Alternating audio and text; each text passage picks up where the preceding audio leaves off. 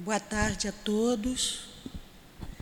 Nós vamos iniciar o nosso estudo do livro Obras Póstumas, de Leon Denis. Mas antes vamos ler o Evangelho, capítulo 2. Meu reino não é deste mundo. O item 8. Uma realeza terrestre.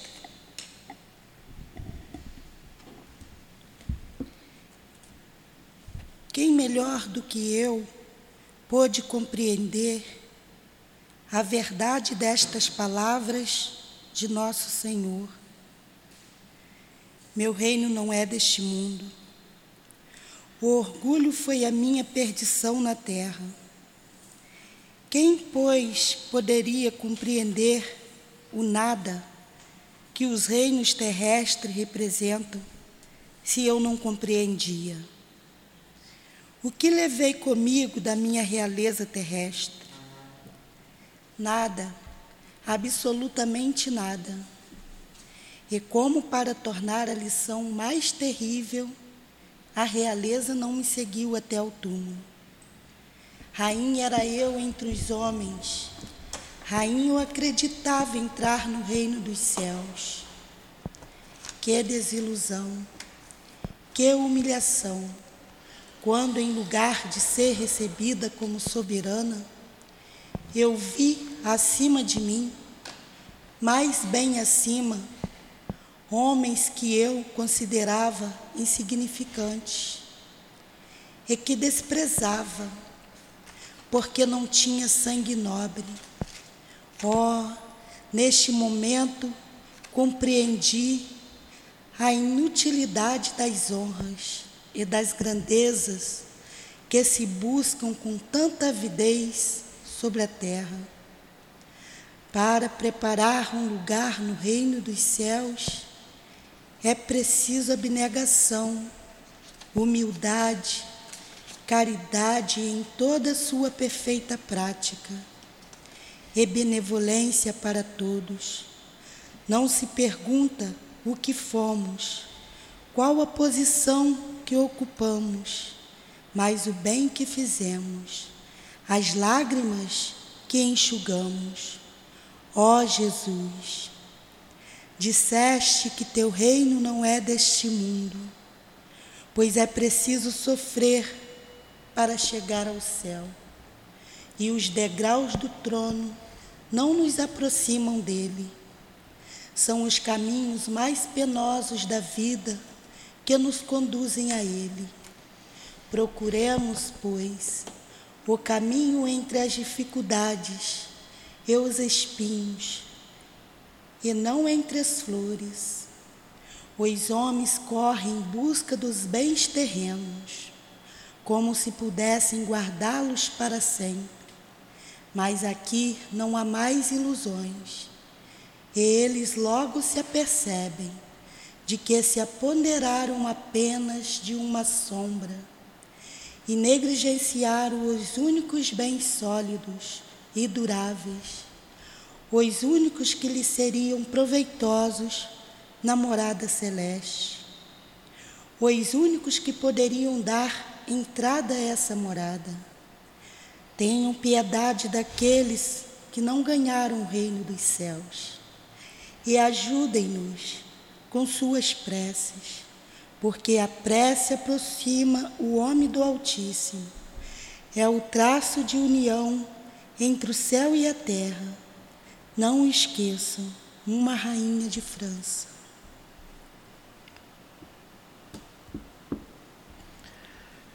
Pedindo a inspiração de Deus, de Jesus, dos guias da nossa casa, a inspiração do nosso Allan Kardec, para que possamos, juntos, em nome do amor, em nome do nosso amor, iniciar os estudos desta noite com esses guias com o nosso altivo, com as nossas irmãs que tanto precisamos, da minha amada Lurdinha, contigo, Jesus, mas acima de tudo com Deus nosso Pai. É o que pedimos para iniciar os nossos estudos. A tua permissão, Senhor. Que assim seja.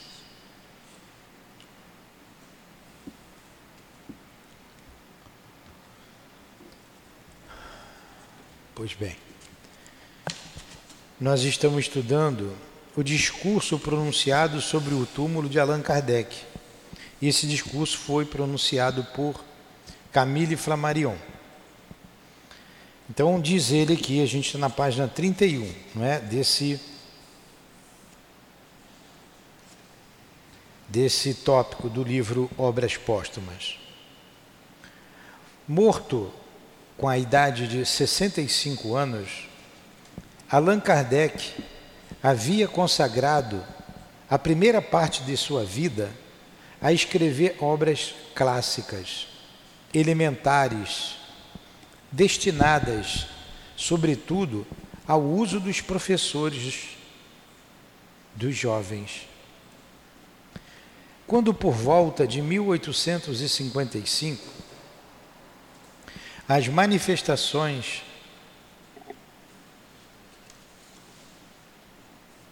Aparentemente novas das mesas girantes, pancadas sem causa ostensiva, movimentos insólitos dos objetos e dos móveis, começaram a chamar a atenção pública e determinaram mesmo nas imaginações aventureiras, uma espécie de febre devido à novidade dessas experiências.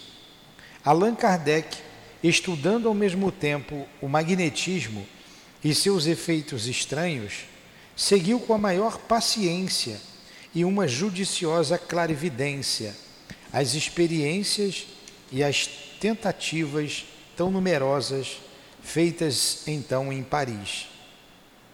Recolheu e ordenou os resultados obtidos por essa longa observação e com ele compôs o corpo de doutrina publicado em 1857, na primeira edição de O Livro dos Espíritos. Todos vocês sabem que sucesso teve essa obra na França e no estrangeiro. Para vocês dois, eu sei que é isso aqui é meio maçante, vocês são muito jovens. É, esse estudo, mas ele está fazendo aqui um histórico de Allan Kardec. O livro dos Espíritos, que é o livro principal da doutrina espírita, ele foi lançado em 1857, dois anos depois que Allan Kardec começou a pesquisar os fenômenos das mesas girantes, das chamadas mesas girantes. Então, em 1855, ele começou a pesquisar o magnetismo e a causa. Em princípio, ele pensou que fosse apenas o magnetismo, que apenas o magnetismo explicaria todos aqueles movimentos, mas por trás dos movimentos tinha um movimento inteligente, fortuito. Daí é, ele estudar com mais profundidade e lançar o livro dos Espíritos.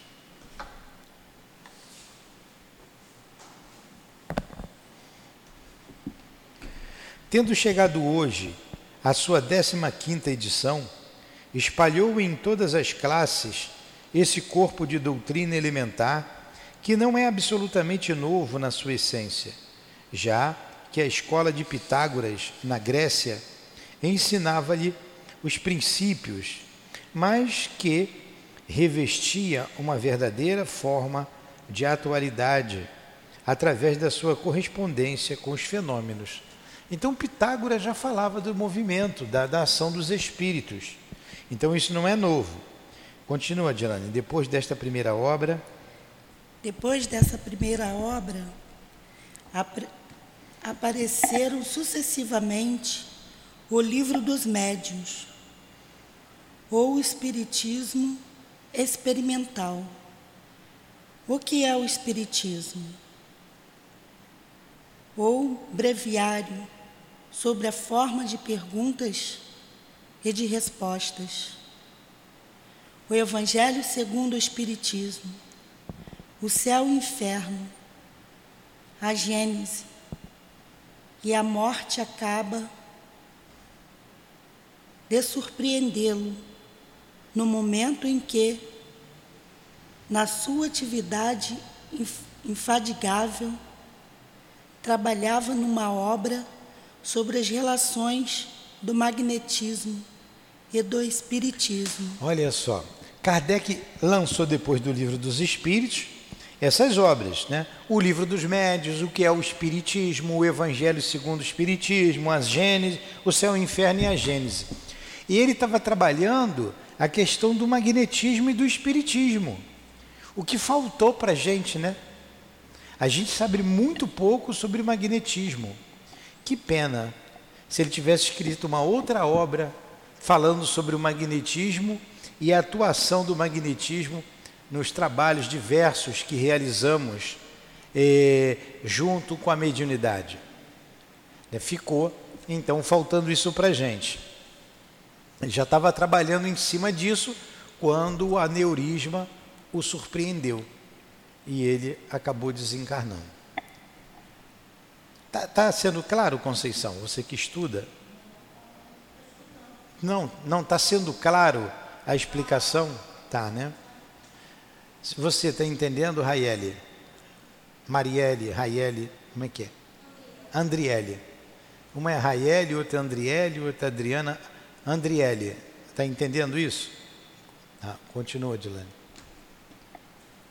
Através da revista Espírita e da Sociedade de Paris, das quais era o presidente, continuaria constituiria constituía-se de alguma forma o centro onde tudo acontecia, o traço de união de todos os experimentadores. Há alguns meses, sentindo próximo ao seu fim, preparou as condições de vitalidade desses mesmos estudos. Depois da sua morte, estabeleceu a comissão central que lhe sucede. Então, a revista espírita que nós estamos estudando aqui foi importantíssima para o desenvolvimento da doutrina espírita. E tudo ocorria para ali, para ali, para a Sociedade Espírita de Paris, que foi o primeiro centro espírita do mundo, que foi inaugurado no dia 1 de janeiro. Foi 1 de janeiro, né? Não. Isso. O quê? O, de 1858. 1 de janeiro de 1858 foi lançado a Revista Espírita. Sim.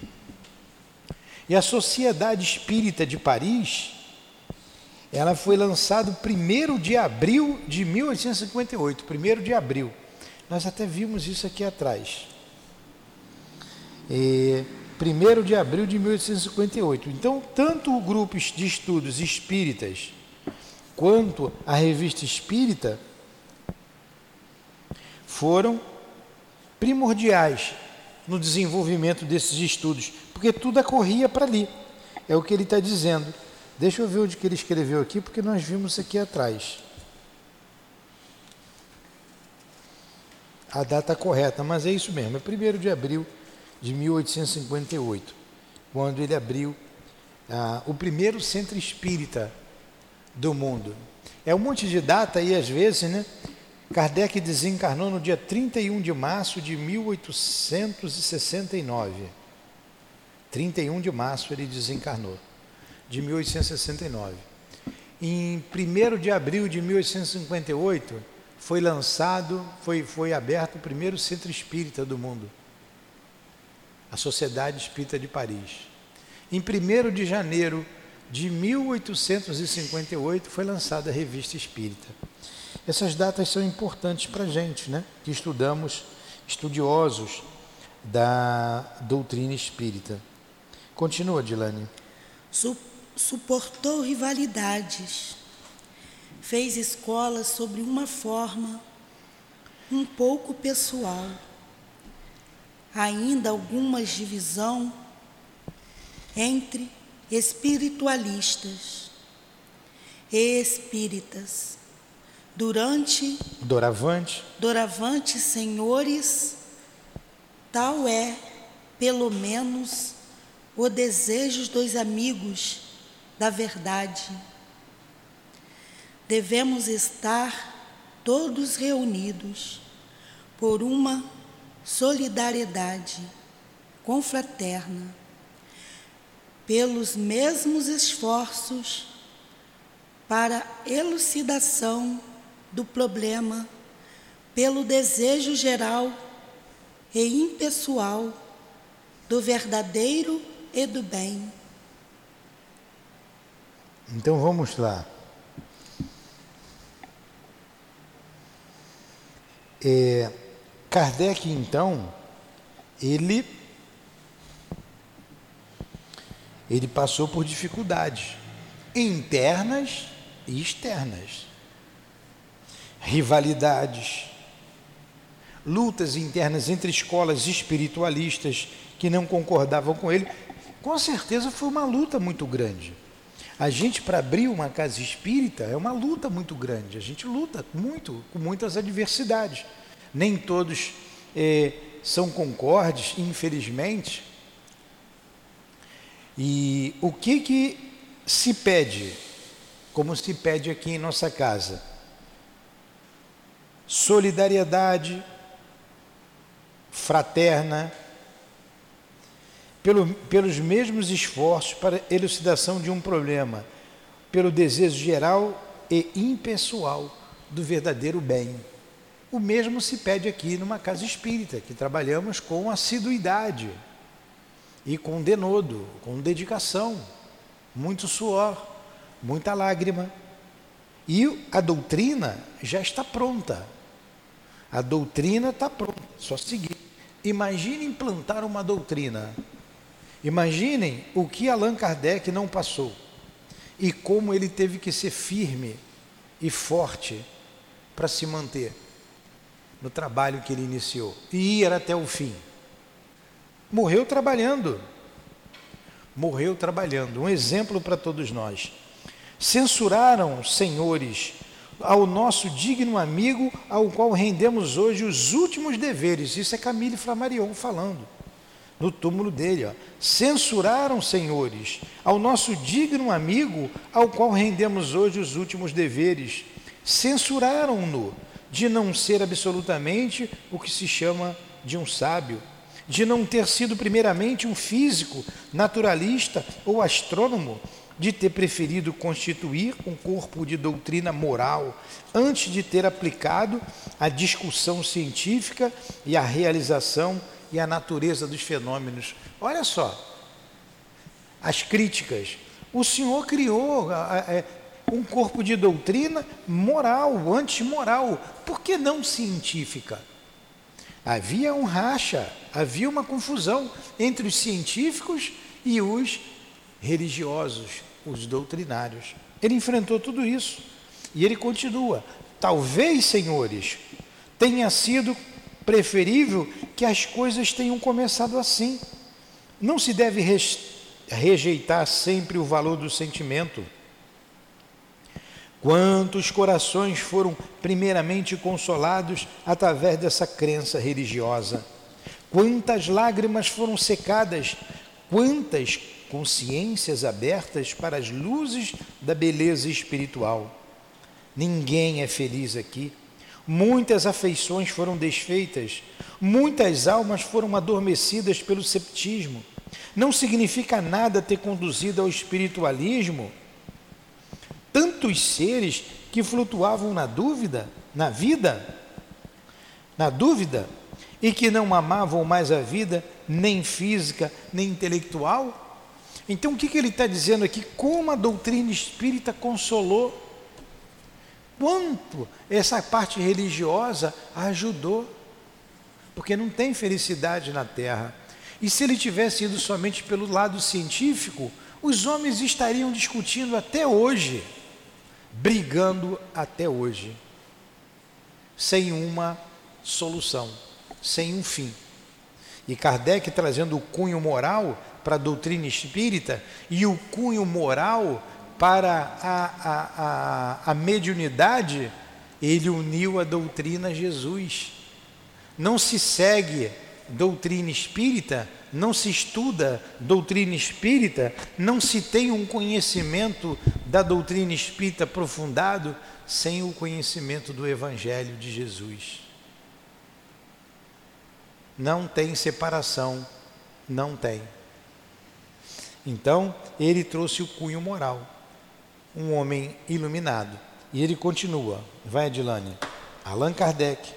Allan Kardec foi homem de ciência, que sem dúvida não teria podido prestar esse primeiro serviço e espalhá-lo assim à distância, como com um convite a todos os corações, mas era o que eu chamaria simplesmente de o bom senso encarnado. Olha, essa frase de Camille Flammarion repercute em todos os meios espíritas. Você sublinha isso aí para você guardar isso, Adilane. O bom senso encarnado. Kardec foi intitulado, foi dado esse título a ele por Camille Flammarion. Camille Flammarion era um astrônomo francês. É. Não. Gabriel Delane, é. Allan Kardec foi um homem de ciência que, sem dúvida, não teria podido prestar esse primeiro serviço, espalhá-lo assim, à distância, como um convite a todos os corações. Mas era o que eu chamaria simplesmente de o bom senso encarnado. Quem está dizendo isso é Camille Flammarion. É Camille Flammarion. Camille é Flammarion. Camille Flammarion. Razão reta e judiciosa. Aplicava, por que o bom senso encarnado? Porque era razão reta e judiciosa. Quer dizer, uma razão justa. Ele usava razão, razão reta, justa, judiciosa aplicava sem esquecimento a sua obra permanente às indicações íntimas do senso comum. Não estava ali uma qualidade menor na ordem das coisas que nos ocupam. Ele era, pode-se afirmá-lo, a primeira de todas e a mais preciosa, sem a qual a obra não teria podido tornar-se popular nem lançar suas imensas raízes no mundo. Olha a primeira. Ele era, pode-se afirmá-lo, a primeira de todas e a mais preciosa, sem a qual a obra não teria podido tornar-se popular, nem lançar suas imensas raízes no mundo, se ele não tivesse bom senso, se ele não tivesse uma razão judiciosa. A maioria daqueles que se dedicaram a esses estudos lembraram-se de ter sido na sua juventude ou em certas circunstâncias especiais testemunhas, eles próprios, de manifestações inexplicáveis. Há poucas famílias que não tenham observado na sua história testemunhos dessa ordem. O primeiro ponto era aplicar a razão firme do simples bom senso. Olha só. O primeiro ponto era aplicar a razão firme. O que é a razão? A inteligência. A inteligência firme do simples bom senso. E de examiná-lo segundo os princípios do método positivo, que era o que se exigia na época e se exige todo, até hoje. O que é o método positivo? O método científico o método da razão. Entendeu, Conceição, agora? Você confundiu os nomes. Não, não. Gabriel Delane já foi lá na, na depois, lá na, na, um pesquisador da mediunidade na Itália, né? Italiano. Vamos lá. Continua, Dilane. Como organizador como organizador desse estudo lento e difícil, o previu. Ele próprio, esse estudo complexo que deve entrar agora no seu período científico. Os fenômenos físicos sobre os quais não se insistiu, a princípio devem tornar-se objeto da crítica experimental. A água devemos. A qual devemos. A qual devemos a glória do progresso moderno e as maravilhas das eletricidade e do vapor. Esse método deve tomar os fenômenos de ordem ainda misteriosa aos quais assistimos, dissecar, dissecá-los, medi-los, defini-los. Foi isso que Kardec fez, dissecar. O que é dissecar? Analisar, Analisar. Com, com, com detalhes. E foi o que ele fez. Ele dissecou as comunicações, vinda de todos os pontos da Europa e do mundo. Então vamos lá. Pois, senhores, o Espiritismo não é uma religião, mas uma ciência, ciência da qual conhecemos apenas o ABC. O tempo dos dogmas terminou. A natureza abarca o universo e Deus, Ele próprio, que fizemos outrora a imagem do homem, só pode ser considerado pela metafísica moderna como um espírito, um espírito na natureza. O sobrenatural não existe. As manifestações obtidas através dos médiums, como as do magnetismo e do sonambulismo, são de ordem natural e devem ser severamente submetidas ao controle da experiência. Olha o lado científico da doutrina espírita. Ele está afirmando aqui, o, o, o Gabriel Delane, ó, o Camille Flammarion, que o Espiritismo não é uma religião, é uma ciência. Mas hoje a gente vê que, além de uma ciência, ele é uma religião e uma filosofia, porque tem todo esse lado experimental. Não a ciência que o homem é, de ciência hoje admite. Mas não deixa de ser uma experiência através da mediunidade. Não há milagres. Assistimos a aurora de uma ciência desconhecida. Quem poderia prever a consequência, as conse... quem poderia prever a que consequências conduziria no mundo do pensamento o estudo positivo dessa nova psicologia? A ciência rege o mundo de agora em diante.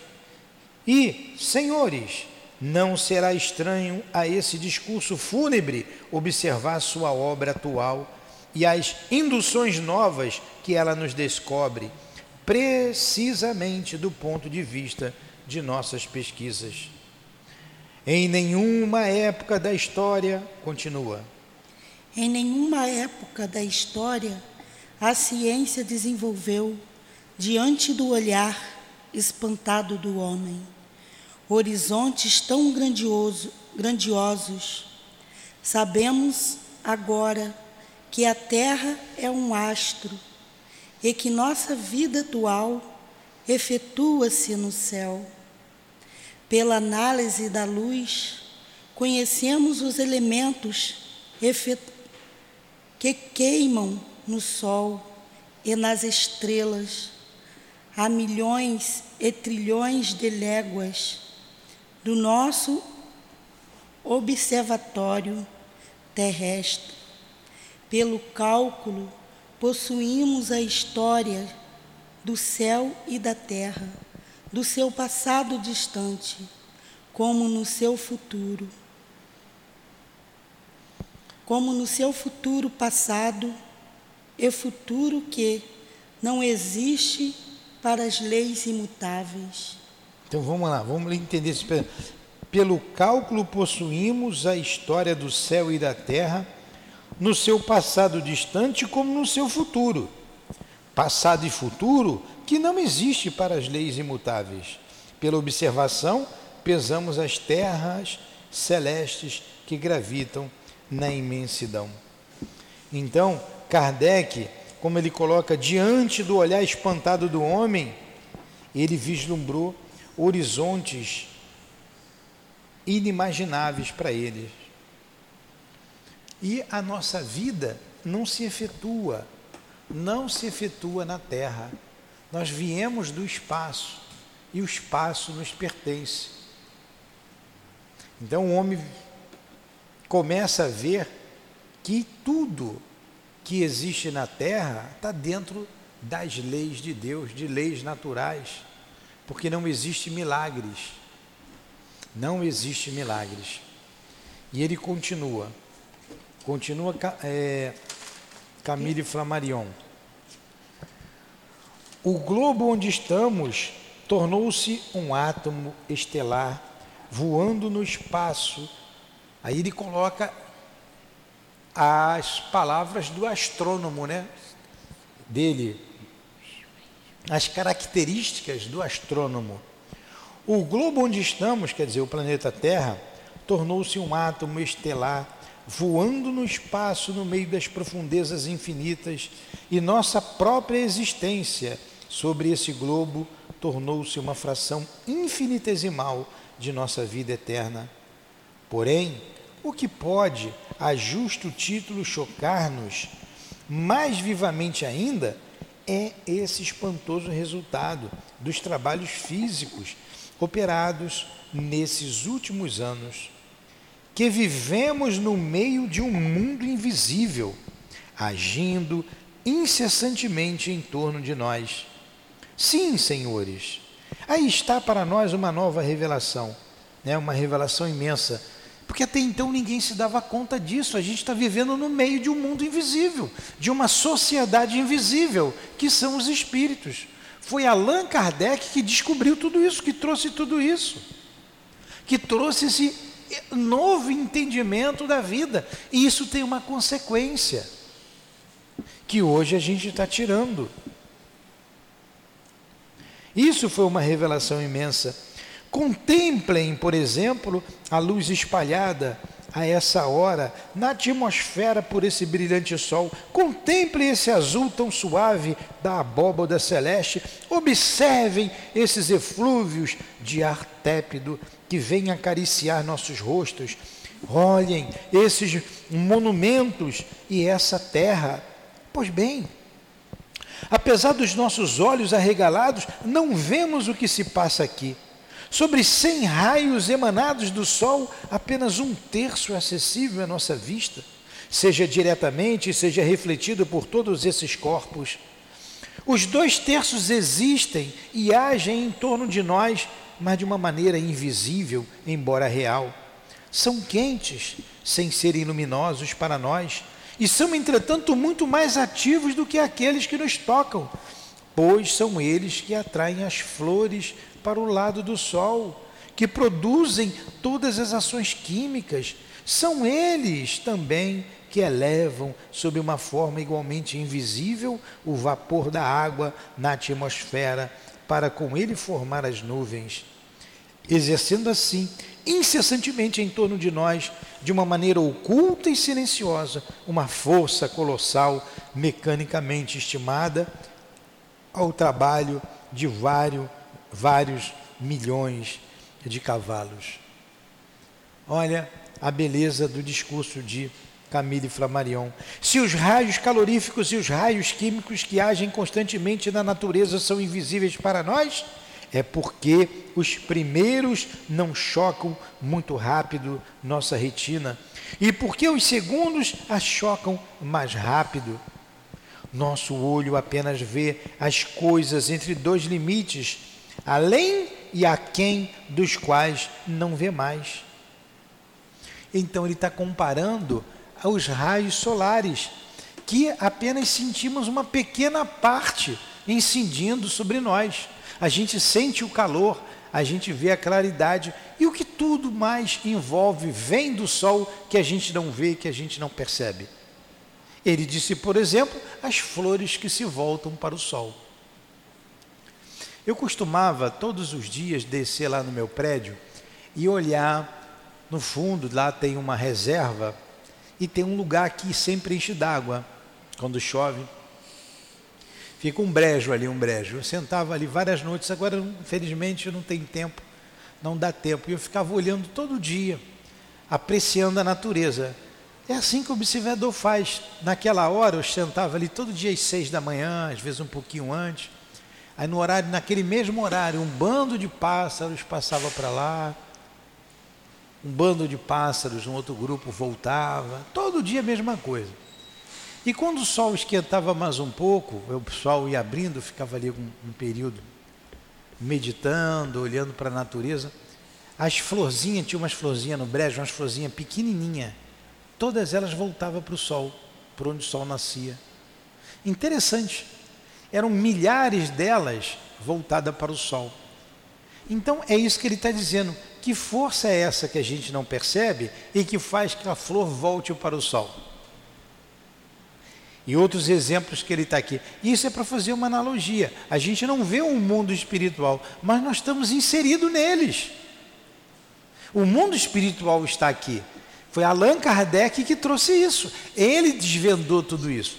A gente está estudando aqui, Marquinhos, o discurso de Camille Flammarion no túmulo de Kardec. E ele trouxe a linguagem dele, apropriada dele. Ele era um astrônomo então ele vem falando da Terra, do universo, do, do, dos globos. Falou que, mostrou aqui, que, disse aqui que Kardec mostrou que a, que a nossa vida não está aqui na Terra, está no mundo espiritual. Quem até então tinha dito sobre isso com tanta clareza? Ninguém. Ninguém. Ele trouxe um cunho moral, estou voltando um pouquinho, que ele enfrentou muitas lutas porque tinham aqueles que queriam o lado científico. Agora imagine se tivesse é, trabalhado somente o lado científico do, da doutrina espírita. Nós estaríamos discutindo até hoje sem solução. Porque o homem de ciência sempre quer ter razão, depois vem o outro querendo ter razão. Reclama porque ele se voltou para o lado doutrinário, para o lado moral, para as questões morais. Aí a gente vê, nós falamos aqui, que graças a Deus ele fez isso, dando um cunho moral à mediunidade, por exemplo, e ligando, juntando a doutrina espírita ao Evangelho de Jesus. Sem o entendimento do Evangelho de Jesus, você não compreende a doutrina espírita. E com a doutrina espírita, ela lança luzes no Evangelho de Jesus, porque do ponto de vista espiritual, você tem uma outra interpretação do Evangelho, uma outra visão do Cristo. O, o Novo Testamento é todo, é riquíssimo em manifestação mediúnica. Riquíssimo. Que a gente vê quando a gente tem os olhos que a doutrina espírita nos mostra. Então Kardec uniu tudo isso. Então Camille Flammarion está fazendo um discurso no túmulo de Kardec, dizendo uma frase que eu pedi para Dilane é, sublinhar para ela não esquecer e exalto para você também. É, Kardec, o bom senso encarnado. O bom senso encarnado. Foi Camille Flammarion que disse isso. Camille Flammarion.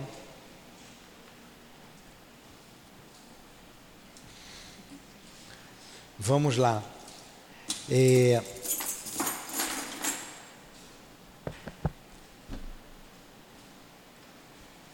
Aí eu vou terminar esse pedacinho para você continuar lendo, Adilane. Ora, existe na, na realidade, na natureza, não dois, porém dez, cem, mil espécies de movimentos. A ciência física nos ensina então que vivemos assim por meio de um mundo invisível para nós e que não é impossível que seres invisíveis, igualmente para nós, vivam igualmente sobre a Terra, numa ordem de sensações absolutamente diferente da nossa, e sem que possamos apreciar Sua presença, a menos que manifestem a nós através de fatos entrando na ordem de sensações. Olha aí. Ele vem trazendo então a visão do Sol, por exemplo, dos mundos que a gente não vê e que influenciam em nossas vidas. Eu pulei um pedacinho, fazendo analogia com o mundo invisível, os espíritos, que também influenciam em nossas vidas e nós nem por isso nós vemos. E nem por isso nós vemos. Aí está toda a sensação humana, mais restrita aqui do que aqui, do que em algum dos seres vivos. Vai lá, Dilane, diante de tais verdades, acho que é aqui. Diante de tais verdades que não fazem sensação senão entreabrir-se ainda como negação a priori, a priori parece absurda e sem valor quando se, se compara. Entenderam essa frase? Eu vou ler de novo aqui, essa frase é importante. Ó.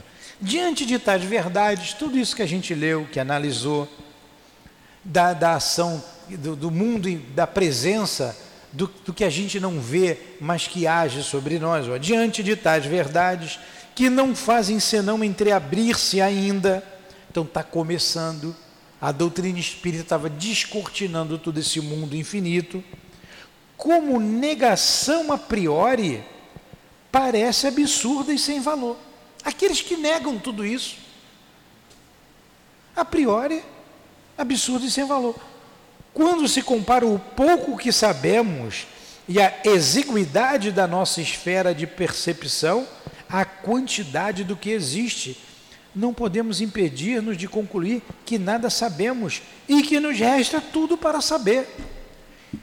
Traduzindo o que ele está dizendo aqui, o com, com que nós conhecemos não se faz quase nada, mas com o que ignoramos se constrói um universo. Por isso que quanto mais a gente aprofunda no conhecimento da ciência, da filosofia, mais a gente se sente ignorante, mais a gente vê que a gente não sabe quase nada. Quando você descobre uma coisa, meu Deus, eu não sabia disso, não é mesmo? Continua, Dilane. Você parou aonde? Continua ah, falta esse pedacinho aqui, né? Pois é, termina. Concluí que resta tudo para saber. Com que direito pronunciaríamos então a palavra impossível? Diante dos fatos que constatamos sem poder descobrir-lhe a causa única. Era a mesma coisa. Era muito mais fácil dizer: Jesus fez milagre. Isso é impossível de saber isso, como é que ele fez isso. Hoje a gente sabe que ele usou lei, uma lei, lei natural, lei de Deus. A ciência. A ciência abre-nos a vista, as vistas tão autorizadas quanto as precedente sobre os fenômenos da vida e da morte, e sobre a força que nos anima. Basta-nos observar a circulação das existências. Tudo é apenas metamorfose. Metamorfose, tudo é apenas transformação. Conduzidos no seu curso eterno os átomos constitutivos da matéria passam incessantemente de um corpo a outro, do animal à planta, da planta à atmosfera, da atmosfera ao homem, e nosso próprio corpo, durante a vida inteira, muda incessantemente de substância constitutiva, como a chama que só brilha através dos elementos renova, renovados constantemente.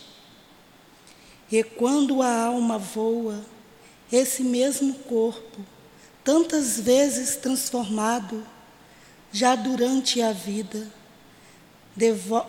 devolve definitivamente a natureza, todas as moléculas, para, as, para não mais retorná-las. Ele está dizendo aqui o que Lavoisier vem dizer depois. Na natureza, nada se cria, né? Nada. Hã? tudo se transforma. E aí ele está dizendo que, vamos ver esse pedacinho e você fala, deixa eu ler de novo para a gente entender. Ó. A ciência abre-nos as vistas tão autorizadas quanto as precedentes sobre os fenômenos da vida e da morte e sobre força que nos anima. Basta-nos observar a circulação da existência. Aí ele manda a gente ver a circulação da, da existência, sobre a vida e a morte. Aí está tudo é apenas metamorfose. O que é metamorfose? Transformação. Tudo se transforma. De Lavoisier, na natureza nada se perde, nada se cria, tudo se transforma. Conduzidos no seu curso eterno, os átomos constitutivos da matéria passam incessantemente de um corpo ao outro, do animal à planta, da planta à atmosfera, da atmosfera ao homem, e o nosso corpo durante a vida inteira muda. E não é assim? O corpo não se degrada? O que, que sai do corpo quando você morre? Sais minerais, água, não é? gases. Isso volta para onde? Para a natureza. A natureza absorve. Uns vão para a atmosfera, Aí você vai no cemitério e você está respirando elementos que constituíam o corpo de alguém que foi enterrado ali, que já se destruiu, porque se transformou. Quantos alimentos a gente ingere que tem substâncias que animou, que animaram outros corpos? É assim a vida. E como o nosso corpo se transforma como ele muda, como as células morrem, como outras células ressurgem. Tudo modifica. E por que, que nós não vamos modificar o nosso pensamento? Tem gente que é dura na queda, né? A gente modifica sempre. Fala, Conceição.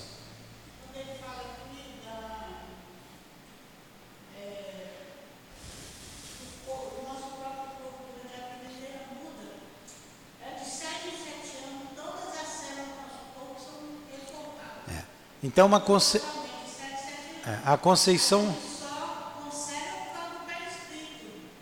A Conceição está dizendo, ela tem um dado científico, que a cada sete anos todo o nosso corpo se transformou. Muda todas as células. Entenderam então? O dogma, continua aí para a gente terminar, fazer a nossa prece. É, o dogma inadmissível da ressurreição da carne foi substituído pela elevada doutrina da transmigração das almas. Vamos parar aqui. O dogma da ressurreição da carne foi substituído pela elevada doutrina da transmigração das almas. Então não existe a ressurreição da carne. O que existe é a transmigração das almas. Tudo bem? Vamos fazer a nossa prece? 36. 36. Nós vamos continuar daqui, ó. Eis o sol. Eis o sol de abril que brilha nos céus. Deve ser um sol bonito.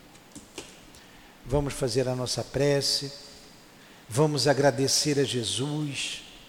Vamos agradecendo a Deus. Agradecer a Allan Kardec. Agradecer a todos aqueles que participaram da codificação da, da, das mensagens trazidas que foram compiladas por Kardec, todos esses espíritos, agradecer ao Espírito Verdade. Muito obrigado por tudo.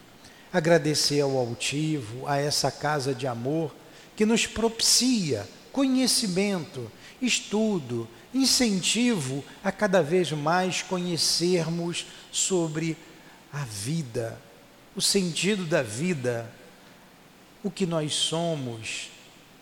E já aprendemos que somos espíritos imortais. Qual o nosso destino? O que estamos fazendo aqui na Terra? Obrigado, Allan Kardec. Receba o nosso preito de gratidão. Obrigado a todos vocês que colaboram com o nosso crescimento através do conhecimento e, em consequência, das nossas atitudes, da nossa vida moral. Muito obrigado. Fortifica-nos, Senhor. dai-nos cada vez mais forças para vivermos como espíritos imortais, para vivenciarmos o teu evangelho em todas as nossas atitudes. Que seja então em nome desses espíritos amigos, de Allan Kardec, de Leon Denis, que deu continuidade a toda essa doutrina, a todo esse conhecimento. Obrigado ao altivo, obrigado a todos os presentes que têm nos estimulado a estudar. Que Deus abençoe a nossa casa, que Deus abençoe os nossos propósitos, que Deus nos abençoe a todos. Em nome do altivo, de toda a direção espiritual do SEAP, em nome do amor, do nosso amor, Lourdinha, de Kardec, em nome de Jesus, em nome de Deus acima de tudo, damos por encerrados os estudos em torno do livro Obras Póstumas, na noite de hoje. Que assim seja.